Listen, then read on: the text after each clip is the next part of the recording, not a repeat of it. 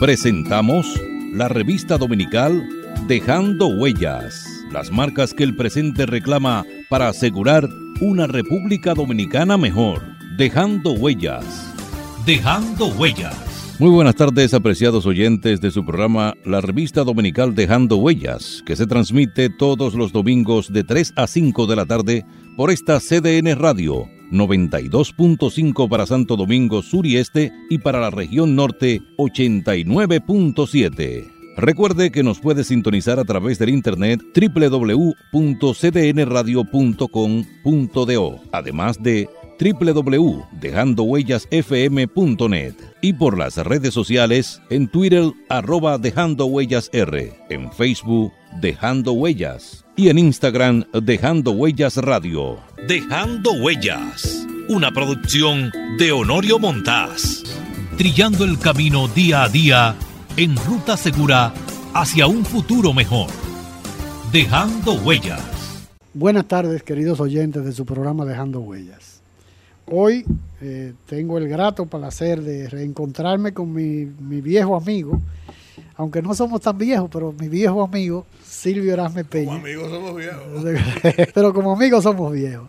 Hemos participado en, en muchas oportunidades, en situaciones que tenemos que contarla de alguna manera, ¿no? Porque realmente eh, Silvio, eh, un veterano periodista, que ha vuelto de nuevo a reencontrarse con el Listín Diario, porque eh, Silvio entró precisamente cuatro meses antes de, la reaparición del periódico Listín Diario en 1963. Eh, Silvio de nuevo está escribiendo con toda esa, maestría que le caracteriza en un artículo esperado por muchas personas cada domingo, en ese matutino que es, eh, se puede decir, el principal diario de este país. ¿no? Indiscutiblemente que no hay, no hay ninguna discusión. Silvio escribió ayer, apareció el domingo un artículo, ayer domingo un artículo titulado Trujillo 53 años después. Hace unos días, ustedes recordarán, el viernes pasado tuvimos una interesante entrevista con Juan Daniel Barcácer, precisamente con motivo del 53 aniversario del de, eh, tiranicidio. Eh, el día anterior habíamos hablado con el licenciado Eduardo García Michel, quien es eh, uno de los descendientes de uno de los, de los primeros eh, involucrados en el complot para la creación de lo que fue la gesta ocasionalmente por accidente del destino del 30 de mayo porque no tenía una fecha determinada, pero finalmente ocurrió y precisamente eh, cumplió 53 años de la desaparición del tirano. Buenas tardes, Silvio. Buenas tardes, Honorio. Me da mucho gusto saludarte y verte. Hace ya mucho que no te veía desde el Vesubio.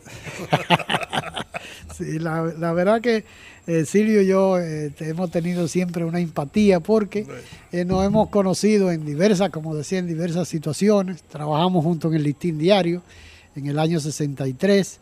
Después estuvimos juntos en el periódico el, el Nacional, en publicaciones ahora. cuando él era jefe de redacción, yo era eh, trabajaba en la revista Ahora y desde luego hemos, hemos, mantenido siempre una relación muy estrecha.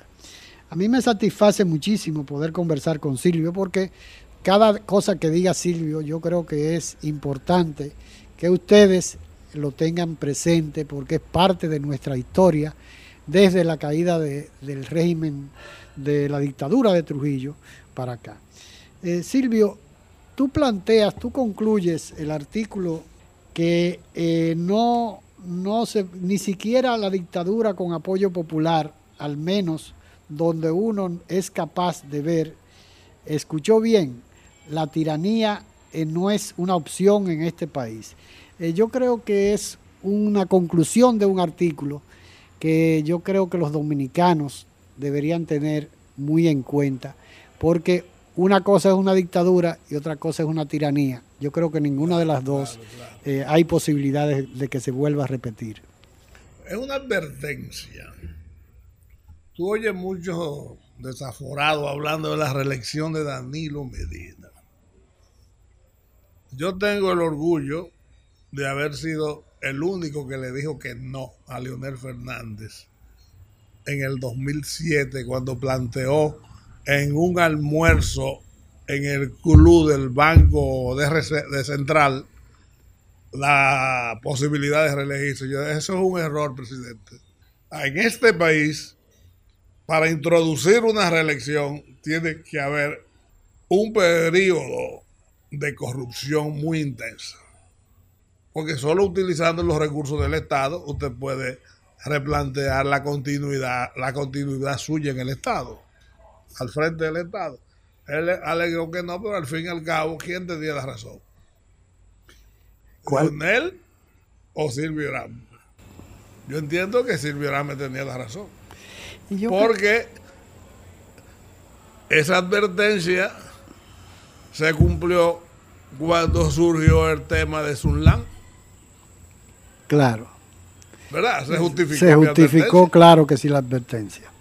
Y después de toda esa advertencia también se justifica lo que yo dije cuando lo dice el, el expresidente de la Suprema Corte de Justicia, cuando dice que el caso de Zulán tuvo una solución política. No jurídica. No jurídica, porque jurídica no, no resiste.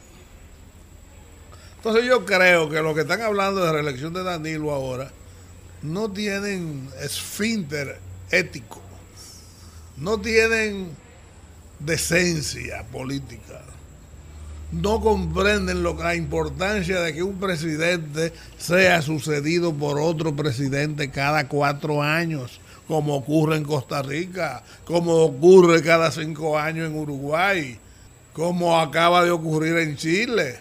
Vamos a, a tomar los mejores ejemplos para nosotros institucionalizar efectivamente a la sociedad dominicana. Usted es un funcionario, usted no es dueño de esto, usted es el presidente de la República, un funcionario público que va hasta cuatro años. A los cuatro años viene otro ciudadano con iguales cualidades y ejerce cuatro o mejor, O mejores, ¿no? Que siempre hay esa expectativa. Bueno, o mejores o peores, todo depende. Claro lo que yo postulo y voy a dejar como testimonio testimonio de vida es que soy un luchador por la no reelección porque le hace daño a la salud política del país. Y la historia te lo ha demostrado, ¿no? Y la historia. No porque la posición mía es una reflexión sobre la historia. Claro lo de... El 34, el, el, 38, lo demuestra. No, no, te lo demuestra Lili. Te lo demuestra Báez. Te lo demuestra Santana. Te lo demuestra Horacio Vázquez. Recuerde que a Mon lo mataron. Después viene la tragedia de Trujillo. Cuando eh, Horacio Vázquez inventa que a él lo eligieron por la elección por la constitución del 6 o del 7 y, que tenía que durar 6 años. Durante 6 años, pero destruyendo el país. Y eso le dio cabida al movimiento revolucionario de Santiago, que del doctor Flores, que lo encabezó Trujillo, lo apoyó ladinamente para utilizarlos políticamente. Los utilizó, se montó y el hombre, siendo vicepresidente de la República, tuvo que exiliarse. Ese fue, estrella, ese fue Estrella Ureña, ¿no? Estrella Ureña. Y desde ahí hasta el 30 de mayo del 61. Estuvo encaramado en el caballo. Que eh, habría que pensar. Como único jinete. Bueno, sí. Eh, habría que pensar, Silvio, en que realmente ¿Cuál hubiera sido la suerte de nuestro país si no hubiéramos tenido la desgracia de esas situaciones que se presentaron tanto con Ulises como con Buenaventura Báez, como con Trujillo, oh. con, como con... Hubiésemos tenido una suerte muy aventurada porque nosotros seríamos una sociedad inmensamente superior a lo que somos ahora.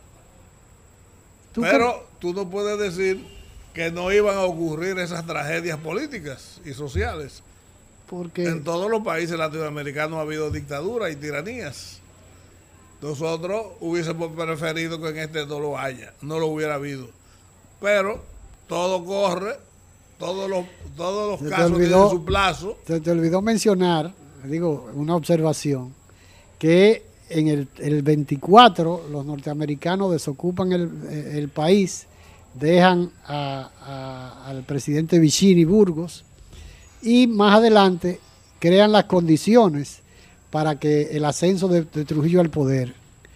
Bueno, Algo pareció. fueron los yanquis que lo crearon. Bueno, las condiciones porque era la las Guardia circunstancias creadas por el mismo Horacio Vázquez. Y eh, para yo lo que estoy tratando de extrapolar lo que sucedió en el 66, 65, 66, que ya los, en ese caso, los norteamericanos todavía estaban ocupando nuestro Cuando vinieron en el 65. Sí. Y, nos dejaron a Balaguer 12 eh, años consecutivos. daba las garantías que ellos necesitaban de que no nos íbamos a convertir en la otra Cuba del Caribe. que, Todo el plan político de Estados Unidos, no es porque le interesara a Balaguer, ni porque creyeran que Juan Bosch era comunista y nada que se parezca, era porque por la influencia, por la proximidad de Cuba y la posible influencia de Cuba en las clases políticas dominicanas. Pero ellos nunca tuvieron esa preocupación con Haití, por ejemplo. Porque ¿qué le garantizaba? Nunca, hubo estaba mucho más cerca de. No, que no hubo esa coyuntura. La coyuntura la creamos nosotros cuando le dimos el golpe de Estado al triunvirato. De manera que eh, la, situación nuestra eh, tiene mucho que ver. Eh, lamentablemente hemos tenido experiencia como la, que vivimos en, el 2000, en el 2003, ¿no? que hubo una modificación de la constitución para permitir la reelección en un segundo periodo, cosa que estaba prohibida ya en una, en una, en una modificación de la constitución anteriormente. por el mismo jefe del partido, del presidente, que cometió la, la barbaridad de comprar una modificación electoral, una modificación constitucional para él repostularse. La verdad que uno tiene, el que conoce... Esos son de los flejes de las desgracias que le sucede a uno. Como si tú vas caminando y eh, tu carro y se te daña una goma. Eso fue, Hipólito fue una goma que se le dañó al carro del Estado Dominicano en ese momento. Y nos volcamos. Afortunadamente quedamos vivos. Quedamos vivos, por suerte, ¿no? Bueno, vamos a una pausa y regresamos de nuevo con Dejando Huellas. Dejando Huellas, trillando el camino día a día en ruta segura hacia un futuro mejor. Dejando Huellas. Toda ley supone una autoridad de donde emana. Y la causa eficiente y radical de esta es por derecho inherente, esencial al pueblo e imprescriptible de su soberanía. Juan Pablo Duarte, dejando huellas, tu programa de la tarde.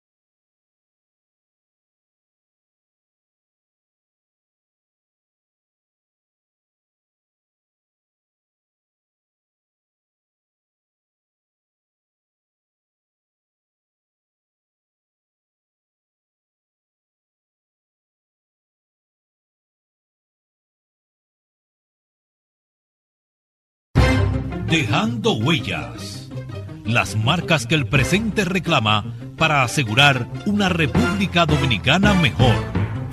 Dejando huellas. Eh, Silvio, eh, hoy conversamos en, un, en, nuestro programa eh, con Silvio Erasme Peña sobre temas diversos, se puede decir, porque hemos comenzado con su artículo del día de ayer, Trujillo 53 años después, que es una advertencia a la sociedad dominicana que a veces se deba, se deje, se deja, se deja envolver por esos cantos, esos cantos, esos cantos de sirena, eh, y que él no de eh, sirena, sino de oportunista. De oportunista, pero bueno, resulta que eh, a propósito, él hace unos días publicó un artículo, precisamente que el título decía Danilo no le haga caso. No le haga caso. que son eh, una, una, una, clara advertencia de, su posición, una posición de Silvio de principio, que no es nada eh, traído por las greñas ni con una forma de oponerse a caprichosa. lo que es caprichosa de oponerse a, la, a, la, a, la, reelección. Es una reflexión sobre nuestra historia. Una reflexión de una persona que tiene mucho que, que, que, ha demostrado en todos los en todo momento eh, tener un enorme arraigo y una, una condición de dominicano orgulloso de lo que es. Realmente yo creo que cuando Silvio eh, se preocupa por advertirle al presidente eh, que tenga mucho cuidado porque siempre van a haber oportunistas. Eso pasó con Trujillo y eso ha pasado con la mayoría, en la mayoría de los casos. Pasó con Balaguer, pasó con Don Antonio, pasó con Salvador.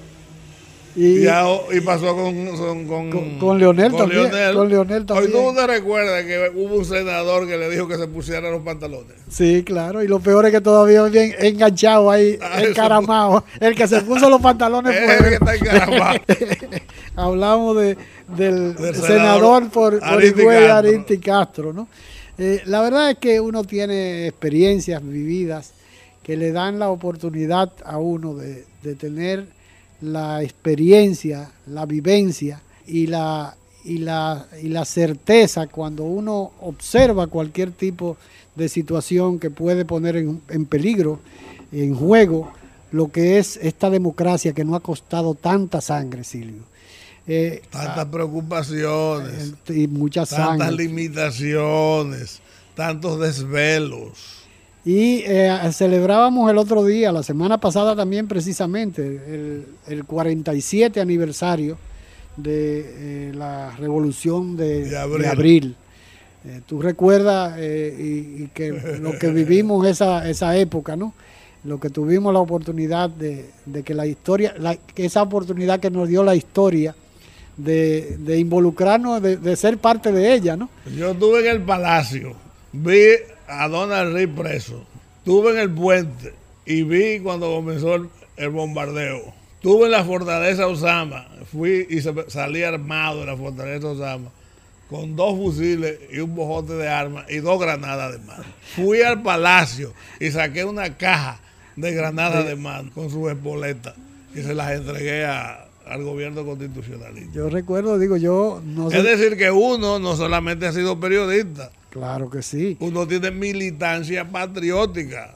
en los mejores, en favor de las mejores causas porque muchas personas confunden la militancia política con la militancia patriótica, que es bueno que la gente entienda que cuando hemos estado involucrados, yo recuerdo eh, en una oportunidad, Silvio, lo mencioné el otro día, que estábamos sentados en un contén en la Hilario Espertín, hablando con, con Armando Arturo Acosta Sosa, ah, Armandito, que es de tu pueblo, poeta, poeta, ah, digo sí murió en Colombia. Armandito fue era consultor jurídico del Ejército Nacional en esa oportunidad. Yo no sé si tú tienes tan buena memoria como yo, que eh, nos sentábamos frente a su casa en Hilario Espertín. Eh, que a, a conversar Sostrato Arturo, que era su sobrino, Armandito, eh, tú y yo creo que éramos los que siempre estábamos, cuando salíamos del listín. Armandito y yo tenemos una relación excelente. Y eh, oculto que era. Sí, claro, no era un era un militar, pero era ante todo era un abogado y aparte de eso era un era un intelectual, ¿no? era un poeta y publicaba en el Claro, el, caso es que Armandito nos decía, yo creo que tú estabas presente en una conversación que teníamos precisamente eh, después de la explosión del polvorín, ¿no? Del famoso explosión del polvorín que era donde estaba el campamento 27, de febrero. de febrero, donde estaba la jefatura. donde estaba la jefatura de Estado Mayor. Y el jefe de Estado Mayor era, eh, era Salvador Montaguerrero. Salvador. Que era el, jefe de, Estado Mayor y era el jefe inmediato de Armandito. Entonces, eh, Él era consultor jurídico de, la jefatura de la jefatura del ejército. El caso es que Armandito nos decía que había una situación que se había presentado en la rada del, malecón, como siempre pasaba, aparecía un fantasma como una advertencia, el, el, portaavión norteamericano que se estacionaba allá, afuera. para que lo vieran nada más. ¿no? Nada más para meter miedo. el caso es que decía Armandito en esa oportunidad que eh, difícilmente eh, las Fuerzas Armadas Dominicanas eh, permitirían otra intervención norteamericana en el país. Yo le dije, Armandito, ¿tú estás seguro de eso? ¿Tú estás seguro de eso? Y realmente... Era poesía. Era una poesía lo que estaba Después de en plena revolución lo encontré yo precisamente en la calle Danae. y vestido de civil. Y vestido de civil porque él había contraído una hepatitis y no tuvo ninguna participación activa después del 24 de abril. sí, eh, y el caso es que, bueno, eh, el Ramírez... Eh, el que inició. Que el que inició, que era... Le dio también hepatitis. le dio hepatitis también, pero eh, tuve la oportunidad de decirle, Armandito, ¿te fijas? Que no era como tú decías. Y me, tuvo la, la, la, interés, la honestidad de decirme, es verdad, Honorio, tenías razón. Porque había dividido las Fuerzas Armadas. Y realmente... Eh, en un momento de ruptura de las Fuerzas Armadas tenían que entrar los yanquis. Claro, que era la única cualquier, cualquier esquema te dice que era el momento. ¿Por qué interviene Reagan, la islita esta? Ah, bueno, en Granada. En Granada, porque mataron al, líder. Al líder, al líder principal. Cuando yo llegué en la mañana y me dijeron que mataron a Bishop, yo hice el título, EU interviene en Granada. Y me dicen todos los periodistas, pero ven acá, no ha salido de eso. Párese ahí al lado del teletipo. Y espere. Y espere que va a llegar la noticia de el budget.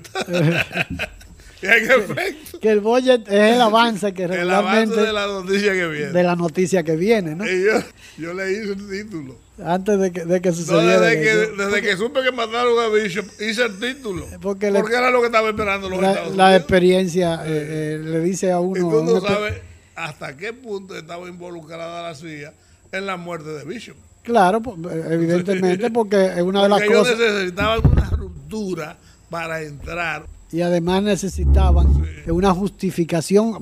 Ya hacía ah, tiempo que estaban diciendo que el aeropuerto, un aeropuerto cubano, que, estaban... Que había 800 cubanos, 1000 cubanos, 3000 cubanos, que iba a ser una estación soviética en los Estados Frente para atacar a los Estados Unidos.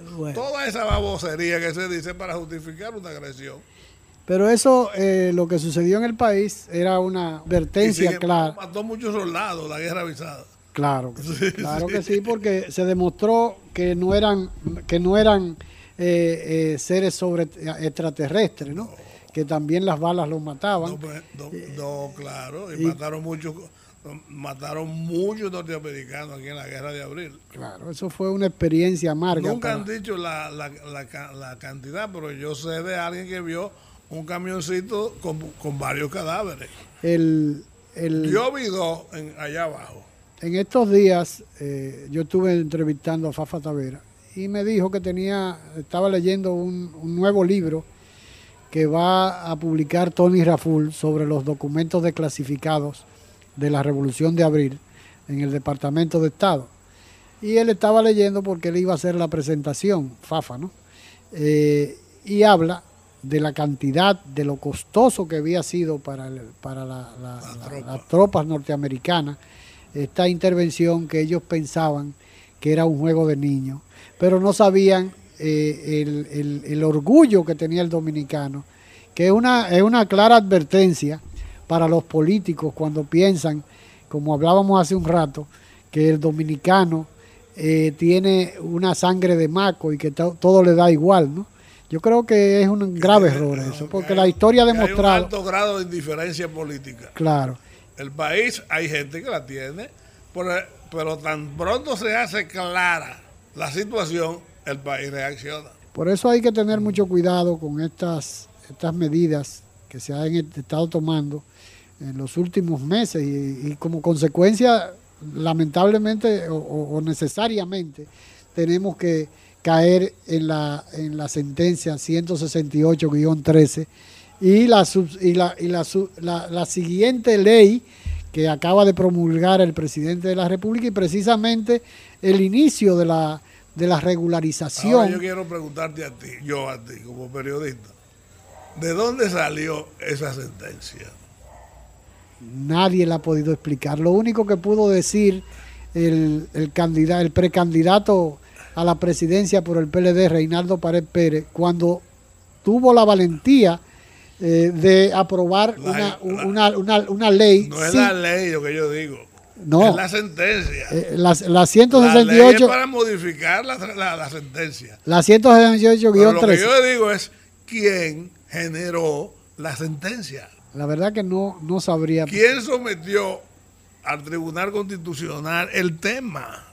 No, el tema vino desde... No, ¿quién lo sometió? Porque eso tiene que instrumentalizarse alguien tiene que escribir un documento y someterlo a la consideración del tribunal bueno, parece que constitucional. parece que... Nadie quiere decir quién fue, pero se está diciendo quién fue un ex presidente de la República. ¿Y qué, qué podría conseguir el, ese ex presidente de la República con crear este, este entuerto? Porque realmente está en juego hasta la dominicanidad, ¿no? Después de esta sentencia, después de esta ley. eso, pero para mí la dominicanidad estaba en juego en el 1821.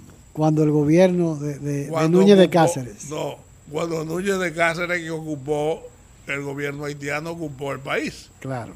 Aquí estaba en peligro cuando Toussaint vino en el, mil, en el 1801 y ocupó el país. De ahí fue la, matanza de Moca y, esas cosas, eso fue después. En peligro estaba el país cuando vino eh, la ocupación del, del 1805, que ahí fue donde hubo la matanza de Moca, que, el loco este de, el de Cristóbal se llevó un bojote de gente de por ahí del Cibao. Entre ellos un cura apellido García. Entonces, ¿cómo tú vas a decir que Mike Tyson en su apogeo está en peligro porque lo está porque lo está desafiando. Que lo está que lo está desafiando Teo Cruz.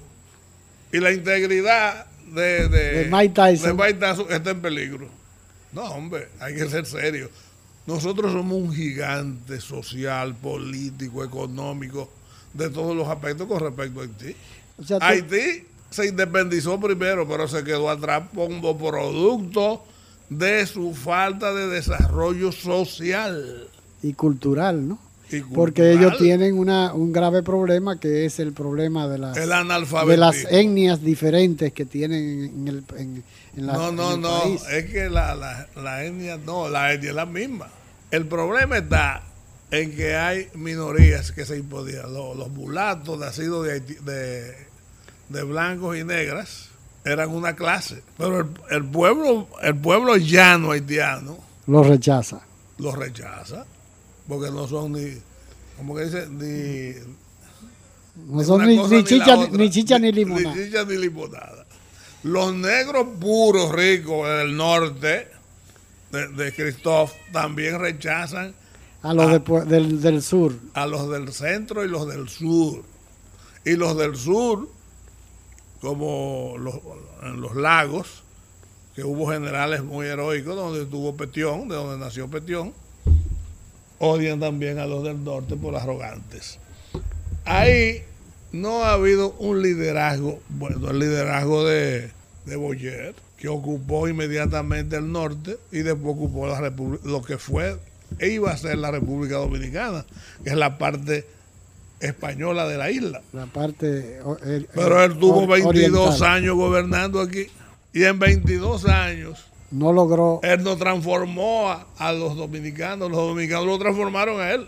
Lo cual quiere decir que vamos, vamos a. Nosotros somos una, una nacionalidad una sociedad. A pesar de tenemos una madurez política muy por encima de la A pesar de haber de haber cerrado la universidad, espérate, a, pesar de haber cerrado la universidad, con todo lo que hicieron, de haber de haber eh, prohibido el, el, las cuestiones culturales dominicanas. Pero no pudo prohibir el idioma. De manera que, porque el idioma es el... el, el porque la gente no iba a aprender haitiano ni patuá, y el haitiano lo que habla es patuá, no habla francés que es el creol, ¿no? El creol. Vamos a una pausa, Silvio, y regresamos en un instante. Estamos conversando con Silvio Erasme Peña, el veterano periodista.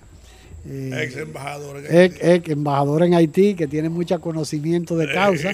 Eh, realmente yo creo que ha sido una experiencia importantísima esa para cualquier dominicano eh, haber estado al frente de la misión diplomática dominicana en Puerto Príncipe. Volvemos en un instante. Dejando huellas, trillando el camino día a día en ruta segura hacia un futuro mejor. Dejando huellas.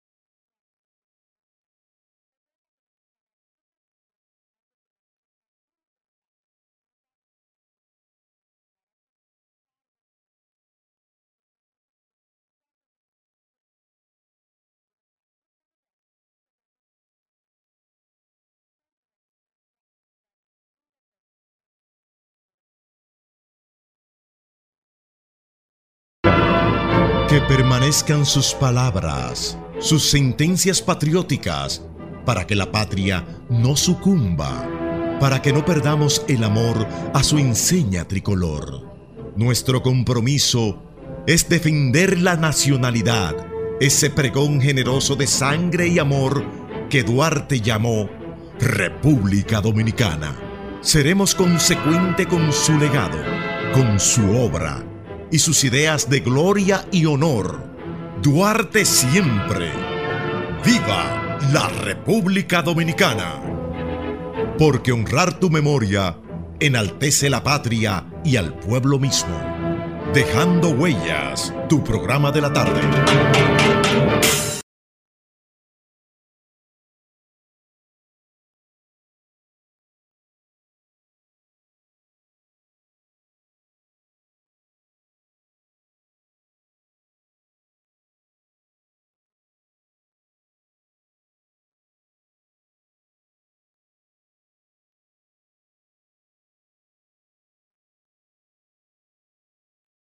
No hay que ser profeta ni adivino.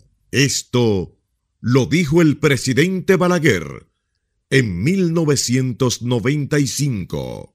Pido permiso a esta concurrencia para referirme a algunos temas de actualidad fuera de récord. En los últimos días o en los últimos meses ha aparecido en el escenario nacional un movimiento nacionalista. ¿A qué obedece este, este, movimiento? Obviamente a la intromisión foránea en los asuntos domésticos de la República Dominicana. Dejando huellas. Su programa de la tarde. Dejando huellas. Las marcas que el presente reclama para asegurar una República Dominicana mejor. Dejando huellas.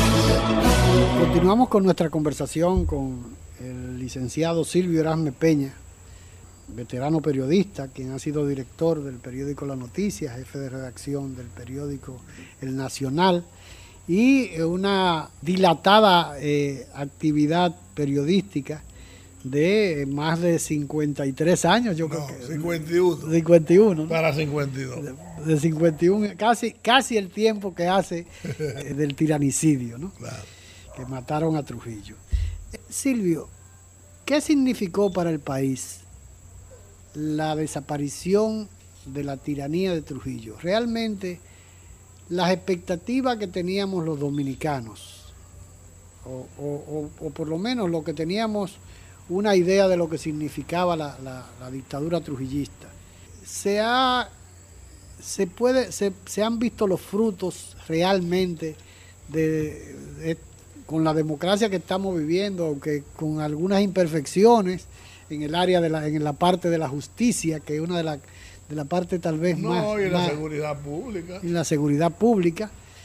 Eh, a veces muchas personas se lanzan a, la aventura, a la, aventura de decir que aquí hace falta Trujillo. No, el que Realmente es un indecente. Para decirlo menos, es un indecente o un inconsciente. Tú no puedes decir que vuelva la persona que te tenía la bota en el pecueso, porque entonces a usted le encanta que lo torture. No, usted es un masoquista. Eso realmente yo creo que es una expresión de desesperación. De desesperación porque a veces... Mira, mira por ejemplo... ese artículo tiene una serie de reacciones en almomento.com de trujillistas abiertos. Ya me imagino. Pero, pero, pero es importante, Silvio, esto que yo te digo, porque eh, viene el caso, viene el caso a colación de que muchas personas, sin haber sido trujillistas nunca en su vida, por ejemplo, cuando tú oyes al ministro de las Fuerzas Armadas o, de la Defensa, como se llama ahora, decir y apoyada por el Procurador General de la República, que a un, a un agente policial que, que ultime los llamados intercambios de disparos eh, a un supuesto delincuente, porque nadie que no, sea, no ha sido juzgado se puede determinar. ni una cosa ni la otra. Ni la otra, ¿no? Eso pasó con estos, los dos últimos que, que mataron, que uno no uno tiene la duda, al fin y al cabo, si eran realmente eso, eran los quienes, quienes asesinaron a la, lamentablemente a la teniente de la, de la MED, o si realmente fue una situación buscada para tener un descargo como pasa mucho, tú y yo que hemos estado todo mucho, durante mucho tiempo, hemos visto muchas, eh, hemos visto muchas eh, artimañas, muchas, eh, muchas situaciones que se crean para, para, para confundir y para sacarle un provecho en un momento determinado. A veces son nada más que aspavientos. Claro, pero al fin y al cabo, mientras tanto, pero hay, hay personas... Lo que tú dices conceptualmente de gente que justificaría la, una tiranía, no Trujillo, sino un estilo Trujillo, yo les invito con toda cortesía que se vayan a vivir en el paraíso cubano. Porque eh, eh, eso yo creo que no, no, no es la mejor, el mejor ejemplo. Lo que pasa es que cuando el, ministro de Defensa dice que no debe ser sometido a la justicia, un agente, que mate un delincuente. ¿Quién determinó que ese era el delincuente que mató a la teniente? Todo hecho de sangre, toda agresión pública tiene que ser sometida a la, al análisis, al tamiz de la justicia. Claro. Y Entonces, una expresión como esa parece, parece no solamente es inaceptable, sino que parece que, que es imposible de que una persona de ese, se pronuncie en ese sentido. Hay un abogado hoy que dice que el crimen sin juicio el crimen sin juicio es peor crimen. No, porque el problema Porque al tipo no le pasaron juicio. No, y además nadie está seguro de que, de que realmente sucedió. Ese era el. a lo mejor el que, a lo mejor uno de los que perdón, a lo mejor uno de los que mató a la, lamentablemente a la teniente de la MED anda por ahí suelto porque ya ellos sumariamente, sumariamente decidieron lo que decidieron y resolvieron el caso, ¿no? Eh, mira, yo te digo una cosa. Yo no tengo evidencia, no tengo conocimiento, porque yo nunca me, manejo en esos, en esos escenarios. Pero aquí se cometen muchas, muchas injusticias. Yo entiendo que la sociedad dominicana merece una institucionalidad cuidadosa para que todo hecho punible, todo hecho de sangre pase por el tamiz de la justicia. Y que sea la justicia bien intencionada o no la que determine quién es culpable y quién no. Porque yo lo que sostengo es que esos dos muchachos no había por qué matarlos, porque pudieron hasta herirlos, pero dejarlos vivos para que confesaran. Pero claro, porque antes se tenía la idea de que la policía le disparaba la pata, lo dejaba, acuérdate el caso del cirujano. El cirujano allá en San Francisco de Macorís, que lo dejaba tullido para toda su vida, porque le, partía pero la están vivos ahí. Pero están vivos ahí. Y se pueden someter a la justicia. Y a lo mejor se pueden reinsertar, en la sociedad. Pero usted no puede... O ponerle una prótesis para que camine. para que camine y no hay problema. Y lógicamente tampoco eso se puede uno aplaudir porque son situaciones en que hemos visto que en la policía, también, también existen sicarios. ¿no? Oh, Entonces yo puedo perfectamente decir, eh, eh, eh, mátenme a Honorio que te voy a dar 200 mil pesos.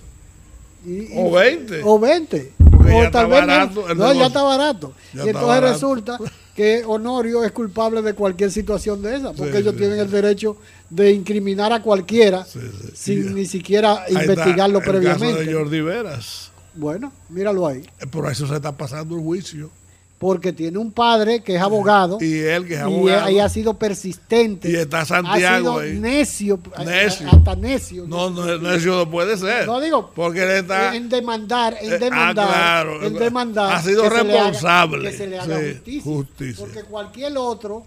Eh, piensa que eso es. Se hubiera vencido por el, rico que mandó ya vamos a dejarlo así porque no, vamos a llegar a, ningún sitio. Ahora, yo lo que creo, sí, yo creo, Silvio, eh, para aprovechar esta oportunidad que tú me das de conversar contigo y que los oyentes puedan aprovecharla también, claro está. Porque eh, lo que sí se debe insistir, lo que sí debemos los dominicanos demandar permanentemente es que en vez de que sucedan situaciones como la que se presentó hace unos días, que es un ejemplo lamentable, ¿no? Eh, doloroso. doloroso que la, una, una, jueza, una jueza, ah, la jueza, Cristo. y Cristo, eh, la acusaron. No, que, que, eh, dio un no lugar a una, a una acusación, ¿no? No, ella no llegó a darla, ¿no? No, porque la, le, Tú dices el caso de Víctor, del Víctor Díaz Rúa, no, porque pudieron un, juez sustituto para que se encargara o, o, utilizaron otro, otro método no, porque se paró en firme la fiscal del distrito. Jenny Berenice. Jenny Berenice que hay que rendirle. Y tuvo el apoyo del, del, procurador, fiscal. A Jenny Berenice, yo no la conozco personalmente, pero yo creo que hay que hacerle un estatua, aunque sea de yeso. Que no quede cerca del malecón para que no se diluya rápido. Sí, pero hay que hacerle un estatua espiritual. No, no, pero la verdad que es importante. Pero yo creo que la, la, esa demanda esa inquietud del ministro de Defensa debería ir dirigida en, esa, en ese sentido. Yo... Eh, Eso fue un, un dislate. Parece que se le fue el, seguro del, del, Que él debe estar... El que más debe estar arrepentido es él mismo. No, pero el, pasó, lo, pasó, lo, lo grave fue que él recibió el apoyo inmediato del procurador de Francisco Domínguez Brito, pero se echó para atrás de inmediato. Ah, y mandó, no en nombre de él, sino de parte de la Procuraduría General de la República, un comunicado diciendo que no, que no, que la Procuraduría General de la República no estaba de acuerdo con eso. pero claro, es una cuestión de institucionalidad de, la justicia y, del país. O sea que yo creo que esa debe ser la dirección en que se deben eh, eh, eh, generar las demandas para que haya porque ha habido, Silvio, lamentablemente, una situación de eh, que eh, la participación, lamentablemente, hay que decirlo así, tal vez estaban bien intencionados, la participación de, la, de la, eh, seguridad ciudadana, no sé cómo se llama ahora el, el proyecto del presidente Medina, de garantizar la seguridad a la sociedad, que involucraron a los militares pero si un ministro de defensa ahora se dispara diciendo que no, que la solución es traer a tiro, yo creo que una es, una demostración de que, de que, fracasó el involucramiento de las Fuerzas Armadas en ese tipo de para para retomar el tema que tú pusiste de, de la frustración de algunos con respecto a la liquidación de la tiranía de Trujillo, es bueno subrayar, subrayar con tinta roja que la sociedad dominicana ha evolucionado con mucha potencia. Yo estoy muy orgulloso de lo que es la sociedad dominicana, porque aquí hay justicia, aquí hay seguridad, aquí hay delincuencia, pero ese es un peligro que lo tiene el mundo entero. Y más cuando hay droga, ¿no? Aquí hay droga, pero el país que más droga consume son los países europeos y los Estados Unidos. El, mayor consumidor es Estados Unidos, todavía tiene la eh, todavía tiene la, todavía, tiene la antorcha. Sí. todavía tiene la, famosa antorcha de Temo. digo, te quiero decir que yo no estoy conforme con todo lo que se ha logrado en la lucha contra la, droga. No estoy conforme con la lucha que se ha logrado, con lo que se ha logrado en contra de la delincuencia y, no estoy de acuerdo y no estoy de acuerdo, no, no apoyo lo poco que se ha logrado con los actos delictuosos pero eso es una lucha, eso es, tiempo. Y hay que ser persistente, hay que ser Y hay que tener paciencia. Tú no te puedes ir del país porque aquí están matando a muchos. Yo le contaba a un pariente de Ángela que se fue del país a España huyéndole a la bachata. Y entonces cuando se mudó, cayó en, ah, lo primero que oye es una bachata que España. Peor. No, pero mira. Y que de ahí registró su y se fue para Australia. No, pero mira, Silvio. ¿Y qué encontró en Australia? Una bachata. No, pero lo peor de todo esto, yo tuve la, oportunidad en mi vida de ir a estudiar a la Universidad de San José de Costa Rica, que era en esa época era todavía el paraíso, oh, que era la Suiza, la, Sucia de América. Pero resulta que hace unos días yo entrevisté a un profesor, un académico, eh, Carlos Abaunza, que eh, me comentaba, yo le hice referencia de, en qué año yo había estado allá, ¿no? Y me dijo, ay, si, si vas ahora, tú no conoces a San José. Te pone la mano en la cabeza. Porque ya estábamos hablando precisamente del expendio de bebidas alcohólicas en, eh, la, en, la periferia de las universidades. Y él me decía, mira, ahora... No había pasado por aquí. Ah, no, no, él no, él no conocía este país. Él está aquí hace seis meses. No, pero me dice que aquí no es nada con relación a lo que está sucediendo en San, en San José, en la Universidad de San José de Costa Rica. Porque allá en el campus, no solamente en el campus, hay centros de expendio de bebidas alcohólicas. Entonces, son eh, tal vez eh, eh, una, una situación que tú dices, bueno, eh, es un consuelo. No. No, yo creo que la sociedad es una pena. Yo creo que las sociedades deben. Eh, Lo que uno no debe es estimularse por eso. Eso se debe tomar como un estímulo para seguir haciendo lo correcto. Porque lo correcto es la salvación de la humanidad. Desde que la humanidad empiece a hacer lo incorrecto, entonces nos vamos a convertir en un caos general sin en donde van a quedar los traficantes, los asaltantes y el dolo gobernando la sociedad humana. Para concluir, Silvio, yo creo que me gustaría oír una el estímulo, lo que, lo que puede ser, lo que debe ser con relación al artículo publicado ayer, que es realmente el centro de, esta conversación. Eh, ¿qué, se le podría pedir a los políticos dominicanos? Honestidad.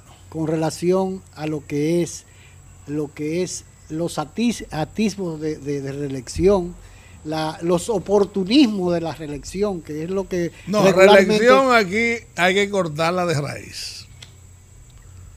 Porque la continuidad de un equipo y de una persona, mira, aquí está el equipo de Lionel en el gobierno, pero no es lo mismo.